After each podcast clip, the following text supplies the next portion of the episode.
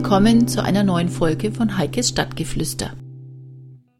Heute ist wieder Flüsterzeit und ich freue mich auf das Gespräch mit der Monika, Monika Rosensprung. Auf die Monika gekommen bin ich über Twitter und zwar habe ich relativ schnell festgestellt, dass sie eine ganz große Liebe hat, nämlich die Country Music. Und in dem Zusammenhang sind wir draufgekommen, dass es eine Zeitschrift gibt, die ja, die Nürnberger Country-Szene so ein bisschen widerspiegelt. Monika, erzähl doch mal ein bisschen, wie ist es mit der Country-Szene in Nürnberg? Mir war es nicht bewusst, dass es sowas gibt. Ja, Country-Szene in Nürnberg gibt es schon sehr lange. Die bekanntesten Vertreter sind ja auch damals die Greyhounds gewesen, die allerdings sich 2007 aus der Szene schon zurückgezogen haben. Die Szene war eine Zeit lang ziemlich groß, ziemlich umfangreich ist in letzter Zeit durch etliche Bandaufgaben etwas äh, geschrumpft, wird vertreten durch ein Country-Musik-Magazin, das in Nürnberg beheimatet ist. Das ist die Wheel, die berichtet über Veranstaltungen, über die amerikanische Szene, über Line-Dance-Kurse und ähnliches. Man kann da die Veranstaltungen nachlesen. Es ist sehr informativ. Es sind auch andere Geschichten dann drin, Song des Monats, Songs und ihre Story dazu. Die neuesten Neuigkeiten aus Nashville oder Texas. Gibt ja nicht nur in Nashville eine Country-Szene, sondern auch in Texas und anderen Orten. Monika, du schreibst für die Zeitschrift. Wie kam es dazu? Ja, ich schreibe also seit Januar 2012 regelmäßig für die Country-Zeitschrift. Früher nur ab und zu mal ein Bericht, wenn ich auf Veranstaltungen internationaler Künstler war und wusste, es ist vom Will selber niemand anwesend. Dann habe ihm ich geschrieben und im Dezember 2011 habe ich festgestellt, dass mir das unheimlich viel Spaß macht und habe mich dann beim Herausgeber gemeldet und gesagt, ich hätte ein bisschen mehr Zeit jetzt und könnte ein wenig unterstützen. Und dann hat er mir eben angeboten, so den Song des Monats zu schreiben, regelmäßig, jedes Monat. Das tue ich jetzt. Gelegentlich dann auch mal eine CD-Besprechung oder eben auch Veranstaltungsberichte, wenn man wieder irgendwo mal unterwegs ist. Jetzt war mir eben gar nicht so bewusst, dass die Szene in Franken so groß ist, die Country-Szene. Ich meine, selber mag ich auch sehr gern Country-Musik, aber irgendwie, ja, das war in Amerika alles beheimatet. Erst als ich dann im Internet auf die Wheel gestoßen bin, habe ich gemerkt, da tut sich ja richtig was und du bist auch öfter auf Festivals. Wie muss ich mir das vorstellen? Wie groß ist die Szene? Wie groß sie ist, das wechselt eigentlich immer ein bisschen. Es gibt immer Zeiten, wo es ein bisschen besser läuft und dann gibt es auch wieder Zeiten, wo es ein wenig schlechter geht. Und es ist augenblicklich ein wenig so der Fall. Ähm, das hat mit der Wirtschaftskrise angefangen. Die Veranstalter bezahlen nicht mehr so viel. Die Bands selber sind natürlich teurer wie Alleinunterhalter, die nur mit ihrem Keyboard spielen und die Musik eben eigentlich mehr vom Band kommt, als dass sie es selber machen. Aber wenn die Leute damit zufrieden sind, dann nehmen die Veranstalter halt auch keine Bands. Die Szene läuft zwar nicht von selbst, aber es gibt sie, noch ist sie am Leben, wenn es auch in dem Geschäft schwieriger wird. Auch zum Beispiel für die Wheel. Man muss sagen, ähm, dass es so ist, es kriegt keiner von uns Geld für das, was er macht. Wir machen das alle aus Enthusiasmus. Das wird alles nur kostendeckend produziert. Und deswegen ist es schon auch schwierig, wenn man da nicht genug Werbeaufträge reinkriegt. Früher war die Zeitung 26 bis 28 Seiten dick, jetzt sind es gerade mal mehr so 22, 20, 22. Also man kämpft schon damit. Ja, aber allein, dass es so eine Zeitschrift gibt, auch mit 22 Seiten, zeigt ja, dass es doch einiges zu erzählen gibt.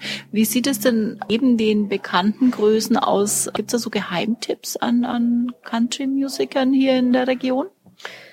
Ja, immer wieder. Es gibt auch sehr viele Amerikaner, die bei uns mit in Bands mitspielen oder so auch eben Musik machen. Da kenne ich zum Beispiel persönlich jetzt den Rick Allen, der sich auch bemüht, eine Band aufzubauen. Er tritt manchmal als Duo auf und da kommt natürlich dann auch einiges vom Band was ich persönlich jetzt als nicht so schön empfinde, aber er hat eine sehr schöne Stimme und es wäre ihm zu wünschen, dass er wirklich eine richtig feste Band auf die Beine stellen kann, die dann auch erbucht wird. Was bedeutet Country-Musik für dich persönlich? Unheimlich viel. Country-Musik macht einen unheimlich ausgeglichen. Sie stimmt einen fröhlich. Und wer in der Country-Musik keine Richtung findet, die ihm gefällt, dem gefällt wahrscheinlich gar keine Musik. Das ist einfach so dass ich das an mir persönlich habe erleben dürfen, wie Country-Musik an sein Leben verändern kann in Bezug auf alles. Das ging bei den Kindern los, als man da eine schwierige Phase durchgemacht hat, wie die beiden klein waren und plötzlich die Country-Musik dazu kam und auch die beiden Kinder ausgeglichener wurden und nicht nur gestritten haben. Also das sind nur, ist nur ein kleines Beispiel. Country-Musik kann sehr viel bewirken. Man muss sie einfach nur in sein Herz lassen. Hast du ein ganz spezielles Erlebnis, das du mit der Country-Musik verbindest? Einige wirklich sehr spezielle Erlebnisse. Sind wir sehr lange mit den Greyhounds unterwegs gewesen, teilweise so, dass man am Wochenende, Freitag, Samstag, Sonntag dreimal engagiert war, teilweise manchmal mit aufbauen oder mithelfen, zumindest immer wieder mal Bier organisieren, CDs verkaufen. Und da durfte man dann, wie die in Amerika gebucht waren, für fünf Tage mit nach Amerika fliegen. Schon auf eigene Kosten, aber immerhin. Das war ein Erlebnis der ganz besonderen Art. Das kann man vorstellen. Habt ihr dann auch noch was von Amerika gesehen? Bisschen was, nicht viel, aber immerhin. Äh, ich weiß zumindest, dass man mehr als zweieinhalb Stunden rund um Cincinnati rumfahren kann. Waren die Konzerte in Amerika anders als die in Deutschland? Ja, deutlich anders. Die Leute sind einfach offener. Sie kommen auch mehr auf einen zu und fragen. Und wenn du da drüben was verkaufen willst, äh, das beste Verkaufsargument ist eigentlich immer das gewesen, das haben sie selber geschrieben, denn das ist dort sehr gefragt. Wenn man nur Musik von anderen interpretiert, das mögen sie dann nicht so sehr. Und man hat auch immer den Eindruck, es, wenn man da sich eine Tanzfläche anschaut in Amerika, es tanzt jeder, was er will. Das findet Line Dance statt, neben Texas Two-Step und neben ganz normalen oder Leute, die sich einfach so irgendwie bewegen. Aber es respektiert jeder einen anderen. Die gehen alle freundlich miteinander um. Das ist überhaupt was, was in Amerika ganz toll ist. Die Freundlichkeit von den Leuten. Und was ich persönlich erlebt habe, die schönsten und nettesten Gespräche hat man immer, wenn man auf Toilette geht. Da trifft man aber doch nicht die Musiker. Die Musiker nicht, aber viele Leute, also eben viele Fans, die da eben zugehört haben und die sprechen einen dann an, wenn sie sehen, dass man mit der Band eben auch da ist und dann fragen sie, wo man herkommt und und also und das sind dann doch schon schöne Gespräche gewesen.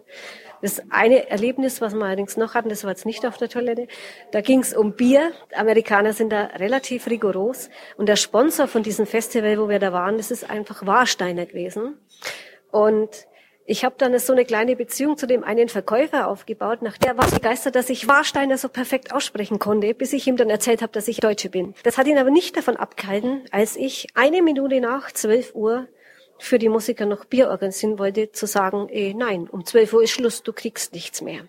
Klare Regeln. Nur hast du mir im Vorgespräch erzählt, das Besondere an der Country-Musik ist, dass nach dem Konzert es eigentlich erst so richtig schön wird. Ja, also nicht überall. Wenn ich jetzt auf ein großes Konzert gehe, wie zum Beispiel wenn Taylor Swift irgendwo ist und es sind dann auch in Deutschland einmal mehrere tausend Besucher da, da findet hinterher natürlich nur für geladene Pressegäste oder so irgendwas statt. Aber es gibt auch kleinere Locations, wie zum Beispiel das Four Corners in Untermeidingen bei Augsburg. Wenn da amerikanische Künstler auftreten, unter anderem auch Größen wie die Bellamy Brothers, die bei uns ja doch sehr bekannt sind und auch eine gewisse Hausnummer darstellen. Die stellen sich hinterher nach dem Konzert wirklich den Fans für Fotos, für Gespräche, für Autogramme und alles zur Verfügung und kostenlos. Man muss da also nichts dafür bezahlen. Man kann natürlich, wenn man möchte, gerne auch was kaufen. Vielen Dank. Jetzt weiß ich, dass du noch ein ganz besonderes Erlebnis hattest, gerade mit den Bellamy Brothers, aber das erzählen wir in einer anderen Episode. Danke, Moni. Bitte gerne. Das war's wieder von Heikes Stadtgeflüster. Ich hoffe, es hat euch Spaß gemacht und ich würde mich freuen, wenn ihr beim nächsten Mal wieder dabei seid. Tschüss.